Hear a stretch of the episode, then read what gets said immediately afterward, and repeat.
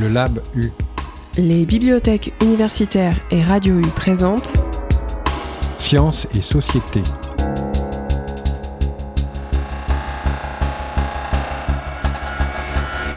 A-t-on le droit d'abandonner son animal de compagnie?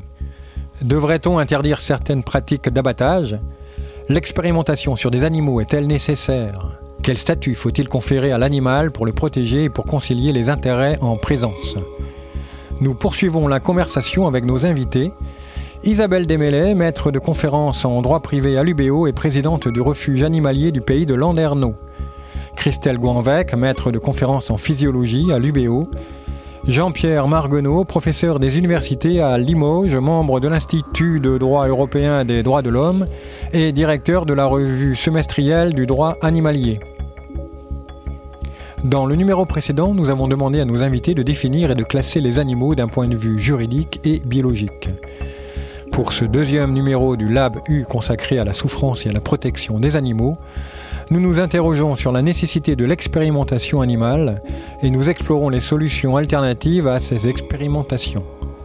La parole à Christelle Gouanvec, maître de conférence en physiologie à l'UBO. Donc première chose peut-être euh, les enjeux. euh, quelles sont les recherches que vous menez et pourquoi et voilà quelles sont les recherches que vous menez et pourquoi euh, utiliser des, des rats et pas des modèles numériques ou ou travailler sur des cellules in vivo, etc. Alors, dans... donc ça, on y reviendra après. Je pense que ça va être question Ouais. suivante sur la législation ouais, qui est ouais. importante en fait. Mm. Donc, autant que possible, on va essayer d'éviter de travailler sur l'animal. hein. Ça fait partie en fait de, bah, de la règle d'or, ce qu'on va appeler la règle des trois R remplacer, raffiner, réduire. Donc, euh, le chercheur doit remplir ces trois conditions. Et euh, ici, bah, la première chose, c'est remplacer. Donc, si je peux travailler sur des cellules, les études de toxicologie, on va commencer par des cellules, bah, je vais le faire. Euh, malgré tout, bah, une cellule, ne com- si elle est toute seule, isolée, je vais avoir des informations, mais elle va pas communiquer avec sa voisine. Alors si j'ai des tissus, c'est plus intéressant puisque là je vais avoir des réponses euh, plus, importantes. Le tissu répond, euh, on va avoir des cellules qui vont communiquer entre elles. Malgré tout, on s'arrête à ça. hein. Actuellement, on n'a pas de, possibilités plus, importantes euh, pour travailler, tester par exemple euh, des différentes molécules. Donc, euh, bah, quand on fait de la physiologie, on va étudier les mécanismes intégratifs. Euh, donc, c'est-à-dire comment fonctionnent les organes entre eux, comment l'organisme en entier va répondre à une sollicitation. Moi, c'est l'activité physique, par exemple. Euh, et pour ça, en fait, ben, je ne peux pas travailler uniquement sur les cellules, puisque ça ne répondra pas à ma question de recherche. Donc, je vais travailler sur euh, l'animal entier. Et en, quelques mots, le- les recherches portent c'est quel est l'enjeu quoi pour l'homme, enfin pour la science? Alors, bah, évidemment, on va chercher à, euh, on va cibler des pathologies, par exemple. Donc, le euh, diabète, c'est ça, non? Alors, dans mon cas, oui, c'est plus euh, donc comment. Oui, je parle de vos expériences. Ouais, donc je parle de moi du coup. Bon, on va s'en tenir là. ouais, Vous Ouais. n'allez pas prendre la responsabilité de toute la. Donc là, en fait, je travaille plutôt sur comment l'activité physique va permettre de rétablir ou d'empêcher de, de voir l'apparition d'un diabète de type 2. Alors, je rentre pas dans le détail parce que c'est pas exactement le diabète de type 2, mais là, je vais perdre tout le monde. Euh, donc ici, c'est vraiment euh, des enjeux intéressants puisque l'activité physique, c'est un moyen euh, gratuit d'empêcher justement l'installation de ce type de pathologie qui coûte très cher à la sécurité sociale aujourd'hui. Voilà, et la, sédentarité euh, chez l'enfant, l'adolescent, elle est de plus en plus importante et ce diabète de type 2 se développe maintenant chez l'enfant et l'adolescent, ce qui n'était pas le cas euh, il y a quelques années. Et en France aussi. Vous faites courir des rats pour voir euh, de quelle manière Voilà. l'activité physique réduit ou augmente ou soigne ou bon. Donc précisément, on va tester différentes modalités d'entraînement. Donc on va tester différents paramètres, savoir combien de temps il faut courir, à quelle fréquence, quelle intensité. Aujourd'hui, on sait qu'en augmentant l'intensité, on peut euh, justement avoir des effets euh, assez intéressants au niveau cardiovasculaire. Donc euh, on teste tout ça, les différents protocoles et ceux qui seraient les plus intéressants justement pour essayer de, réduire l'apparition de cette pathologie. Bien, alors maintenant on est dans le laboratoire, on voit un peu hein, quel est l'enjeu, ce qu'on fait. Euh, revenons sur l'animal qui, peut souffrir ou qui souffre, ou qui, bon, justement la question, comment vous faites pour euh, réduire euh, au maximum le stress du rat là, qui est en face de vous et qui a autre chose à faire aussi peut-être et comment, quelles sont les précautions infinies? Le jour j'étais à l'animalerie, j'ai vu les précautions infinies que prennent, en tout cas qui sont prises par vous, ici à Brest, c'est sûr, euh, des scientifiques de Brest pour euh, utiliser un animal à, des fins de recherche. Ça, vaut la peine peut-être d'aller un peu dans le, dans le détail là. Alors, du coup, je vais encore parler de mon expérience en vous donnant un petit exemple. Euh, et puis, euh, on passera plus au cadre législatif parce que je pense qu'il est vraiment important de bien expliquer comment ça se passe pour un chercheur, puisqu'on n'a pas les animaux comme ça. Hein. C'est pas voilà, il y a des procédures, il y a beaucoup de choses à mettre en place et la législation est très très stricte. Donc ça sera après. Euh, donc je vais vous donner un exemple. Quand vous allez chez le médecin pour mesurer votre pression artérielle, on vous met un petit brassard, on vous dit ne bougez plus ou levez un peu le bras, voilà. Donc pour mesurer votre pression artérielle, donc il faut être au calme, etc. Donc je fais la même chose sur mes animaux. Donc c'est une méthode qui est non invasive ici, mais il faut que j'installe le brassard à la queue du rat euh, pour faire cette mesure. Et pour ça, il faut mettre le rat dans un tube de contention. Et, je vais donc euh, apprendre au rat pendant une semaine, tous les jours, euh, tout doucement, à le faire rentrer dans le tube de contention pour pouvoir lui installer le petit brassard et euh, l'appareil de mesure. Hein. et donc ça, c'est un apprentissage. Ça veut dire que je vais le manipuler tous les jours, moi ou les gens qui travaillent avec moi. Donc forcément, il y a un lien qui se met en place. Et il va apprendre dans ce tube à être très calme parce que forcément, là aussi, ça n'a aucune, euh, ça n'a aucun intérêt si mon rat est stressé, que je maîtrise pas euh, du coup euh, cet animal-là, j'aurai pas une bonne pression artérielle. Hein. Donc aucun intérêt scientifique. Donc ça veut dire qu'il faut aussi prendre soin de son animal. Et si c'est un animal très intelligent et comprend quand même ce qu'on lui demande aussi en général, donc là c'est un vrai apprentissage que je vais mettre en place. Tous les jours, euh, je vais augmenter. Euh, euh, jusqu'à la fin, le, dernier jour où je vais, faire toutes mes mesures, je vais m'assurer que je peux faire cette mesure et qu'elle sera scientifiquement valable. Donc là, c'est pas invasif, hein. donc c'est pas très compliqué, c'est juste un apprentissage, mais ça prend du temps. Donc voilà. Et le, cadre légal, parce qu'on ne rentre pas dans un laboratoire comme ça, euh, il y a des formations, il y a des textes, il y a des précautions. Est-ce qu'on peut en dire un, ouais, je vais essayer d'être assez. Euh, Sinon, on a quelqu'un qui peut nous aider. Assez hein. rapide, et puis euh, on finira peut-être avec Madame Loisel ici. Alors, en gros, le chercheur, bah, il s'improvise pas non plus. il va pas faire l'expérimentation animale comme ça.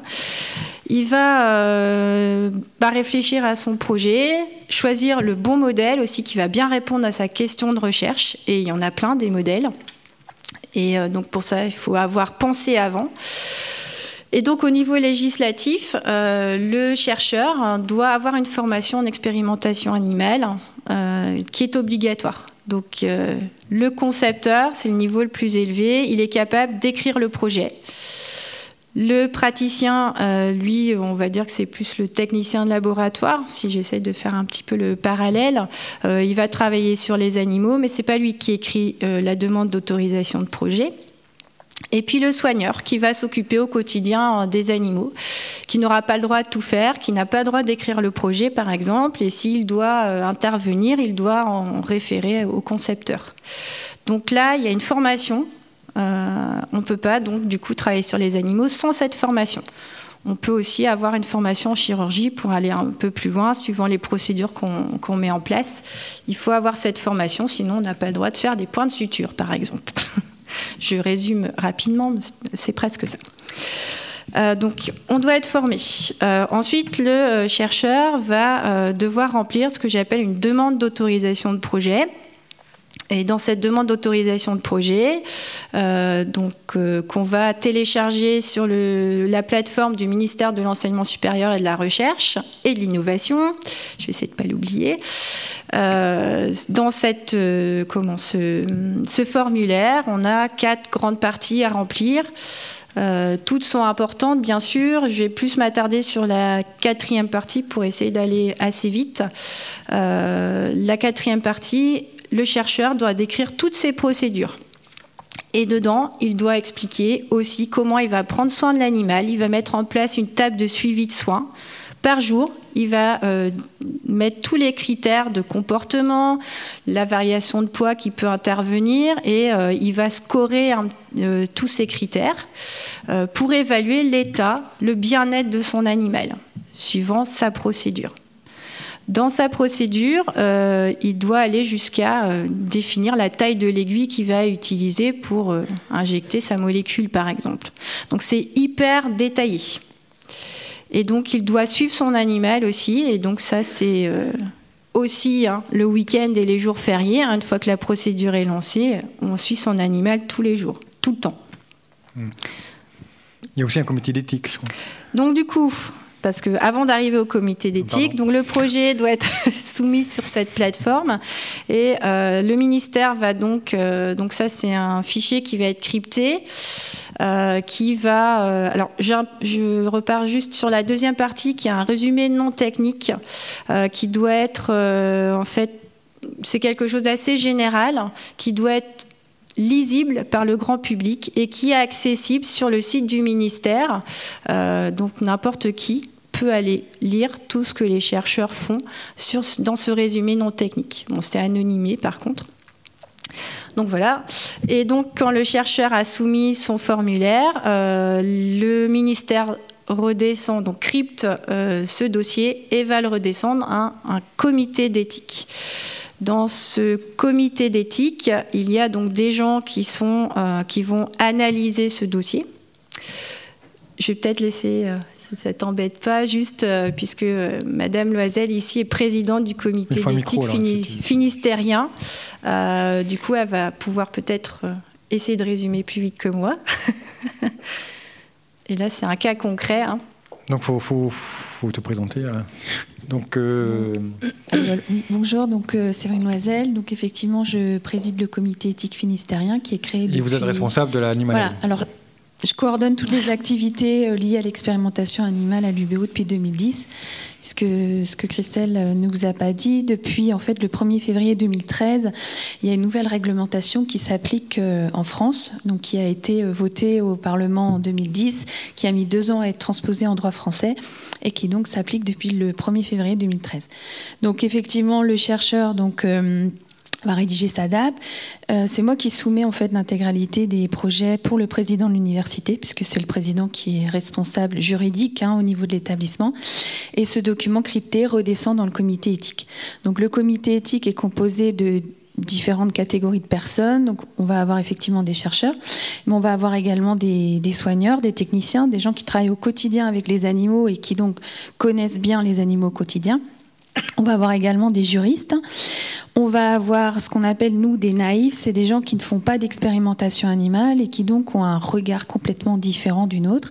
Et c'est toujours très intéressant parce qu'on a vraiment euh, des discussions euh, euh, très, très intéressantes entre nous. Et, on a également donc recruté il n'y a pas très longtemps une statisticienne, puisque c'est important pour nous aussi au niveau des tests statistiques. Et comme Christelle l'évoquait tout à l'heure, on a le R réduire, on essaie de réduire au maximum le nombre d'animaux, tout en euh, maintenant les objectifs de projet et surtout sans que ça ait un impact statistique sur nos, sur nos recherches. Donc le document, je le décrypte et on le soumet. Donc on est 14 dans le comité éthique et tout le monde a accès au dossier, tout le monde fait des commentaires. Donc je fais une synthèse euh, des commentaires des, des chercheurs et ensuite on envoie aux chercheurs les commentaires du comité d'éthique. Donc le chercheur, après, s'il est réactif, fait sa correction et ensuite on rentre dans des cycles jusqu'à ce que tous les membres du comité éthique aient validé favorablement la demande. À partir de là, le comité éthique émet son avis favorable, ça remonte au ministère, le ministère relit le document Voilà, parce que ben on s'améliore. Hein. Donc euh, on vient de plus en plus euh, à fin sur les lectures en fait des documents. Et suite à ça, le chercheur reçoit une notification. Donc cette notification l'autorise pour le sujet sur lequel il a demandé de travailler, l'espèce, les personnes sont déclarées. Donc, c'est-à-dire que si un jour il a quelqu'un d'autre qui veut travailler sur le projet, il ne pourra pas intégrer la personne, il faudra faire une déclaration avant. Et puis pour euh, la durée, donc euh, au départ, il nous déposait tous des dossiers pour 5 ans. Et puis maintenant, on revient, on va dire, sur des 1 an ou 2 ans parce que euh, bah, les résultats évoluent et puis on n'a pas forcément les résultats qu'on pensait. Donc, voilà, on réfléchit constamment sur, sur nos procédures. Donc, euh, voilà. Et donc le comité éthique regroupe euh, dix 10 établissements d'expérimentation animale et on a même un, établissement qui vient du Nord-Pas-de-Calais puisqu'on a une double composante. On est rongeur et également poisson. D'accord. Moi, je vais me tourner vers vous deux, peut-être. Peut-être petit commentaire sur cette description par donc Séverine Noiselle qui dirige l'animalerie et, et euh, Christelle, Christelle euh, Guanvec qui euh, mène des expériences avec les précautions. Peut-être des, commentaires sur les précautions sur. Cette description du, parcours m'a vivement intéressé, mais me laisse sur une objection sur laquelle j'ai travaillé depuis déjà pas mal de temps, pas mal d'années, euh, et notamment sur la directive de, 2010. Et le décalage entre la directive de 2010 et sa transcription en, droit français par le décret du 1er février 2013 euh, fait apparaître un certain nombre de, décalages, notamment quant à l'impartialité des comités d'éthique. Euh, vous avez parlé des naïfs, les abrutis, ceux qui connaissent rien. Et euh, la, composition euh, des comités d'éthique euh, à la française fait problème. Parce que c'était composé trop majoritairement de sachants déjà habitués à l'idée de la légitimité de l'expérimentation animale. Et ça, ça ne va pas. Euh, et ça, il va y avoir sans doute une modification de la directive de 2010. Il y a beaucoup d'associations de, protection des, animaux euh, et, d'autres qui euh, considèrent qu'il y a lieu de reprendre ça de manière plus rigoureuse, avec un moindre décalage entre la directive et la transposition du décret. Il y a aussi d'autres points qui font problème pour le pour le, juriste, c'est que dans le préambule de la directive de 2010, il est précisé, je le disais peut-être un peu long, mais je crois que tout, est là. Euh, s'il est souhaitable de remplacer l'utilisation d'animaux vivants dans les procédures par d'autres méthodes qui n'impliquent pas leur utilisation, l'utilisation d'animaux vivants demeure nécessaire pour protéger la santé humaine et animale ainsi que l'environnement. Cependant, la présente directive représente une étape importante vers la réalisation de l'objectif final que constitue le remplacement total des procédures appliquées à des animaux vivants à des fins scientifiques et éducatives dès que ce sera possible sur un plan scientifique. À cette fin, elle cherche à faciliter et à promouvoir les progrès dans la mise au point d'approches alternatives. Et une des difficultés, c'est l'entrain qui est mis par les responsables, les décideurs à la mise en place des méthodes alternatives. Une question est celle de savoir quelle est la part de financement réellement affectée à la mise au point de méthodes alternatives. Et ça, c'est vraiment un problème dont la société civile va s'emparer dans son ensemble sans tarder. Réaction Ou alors on passe à la troisième partie, c'est une belle transition. Micro, micro, parce que c'est. Alors, soit celui-là, soit là-bas.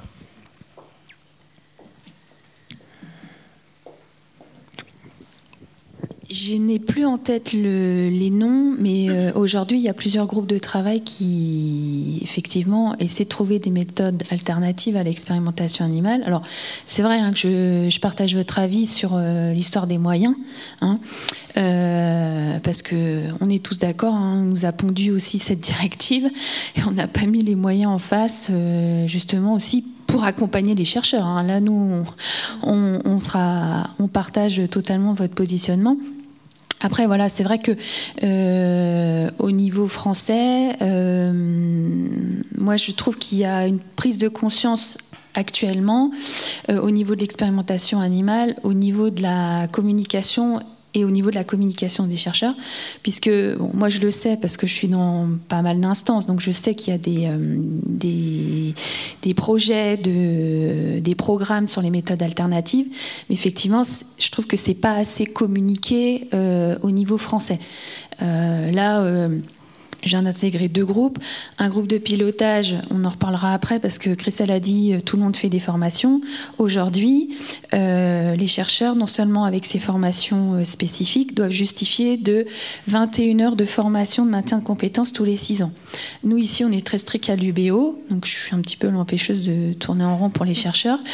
Euh, si les gens ne justifient pas de leur maintien de compétences, moi je les bloque. C'est-à-dire qu'ils n'ont plus accès à l'animalerie, ils ne peuvent plus être responsables de projet. Donc moi là-dessus, je, voilà, je, bloque sur pas mal de choses. Et euh, au niveau justement euh, structure à bien-être animal, on en parlera après, on a tout un accompagnement des chercheurs parce que entre guillemets on a des éducations à revoir ou des comportements à revoir. voilà. Mais tout ça pour dire qu'il y a des choses qui bougent. Euh, au niveau du comité éthique, alors euh, certes, euh, on, va dire que c'est peut-être pas moite-moite au niveau des naïfs, mais nous, certains qui bossent sur les rongeurs sont des naïfs sur tout ce qui touche les poissons. Ceux qui sont les poissons sont naïfs sur nos procédures de rongeurs. Donc on n'a pas du tout les mêmes questionnements. On a notre statisticienne qui, elle, ne fait pas du tout d'expert animal donc elle, c'est un naïf. C'est pas du tout péjoratif hein, quand on parle de, naïf. Nous, on aime beaucoup parce que bah, des fois, on a un peu la tête dans le guidon. Pour le folklore. Voilà. Pardon Pour le folklore. Non, c'est pas pour le folklore parce qu'on a des fois des remarques très pertinentes qui nous nous amènent à nous remettre en question ou à réexpliquer les choses parce qu'on les a peut-être pas forcément bien expliquées.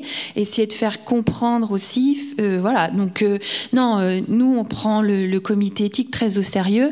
on a des discussions des fois très très animées.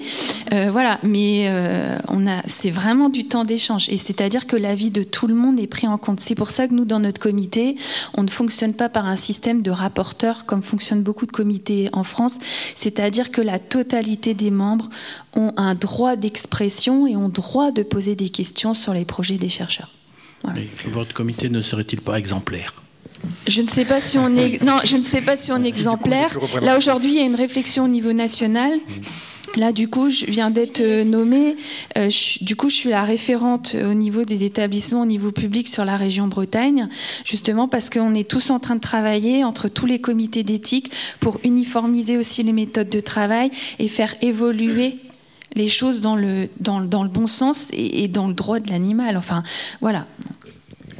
Si je puis me permettre, dans la composition du comité d'éthique, euh, il n'y a pas d'association de protection animale. Alors, si ça vous intéresse, nous, on est preneurs. D'accord. Donc euh, voilà. Alors par contre, voilà, par contre, faut il y a un vétérinaire. Voilà, on a un vétérinaire. Oui, j'ai oublié de le préciser.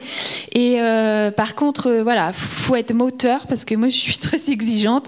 des gens qui viennent dans le comité éthique pour avoir leur, sur leur CV membre du comité éthique et qui relisent pas les dossiers, qui sont pas réactifs, qui sont pas partie prenante. moi, là-dessus, voilà. sera pas le cas là. Voilà. Donc du coup, moi, nous, on est toujours euh, demandeurs de gens qui sont vraiment motivés et, qui veulent vraiment participer justement euh, sur la lecture de ces dossiers. Voilà. Après, il y a un accord de confidentialité. Nous, on est impartial, c'est-à-dire si quelqu'un est partie prenante dans un projet, il est extrait des évaluations. Par exemple, moi, quand je soumets mes projets, c'est Christelle qui prend le relais. Quand je reçois les commentaires, je ne sais pas qui dans le comité éthique a posé le commentaire. Hein. À charge de revanche Non, c'est pas à charge de revanche. Non, non. Il y a un risque. Non, parce Dans que. des comités d'éthique qui seraient moins exemplaires. Ah, Ça, je sais pas. Mais de toute façon, tous les membres du comité éthique signent une charte d'engagement et tous ces documents sont transmis au ministère. Donc il y a vraiment une charte d'impartialité, il y a toute une règle, des règles à suivre quand on fait partie du comité éthique. Voilà. Et moi je prends pas ça du tout à la légère. Les questions du public.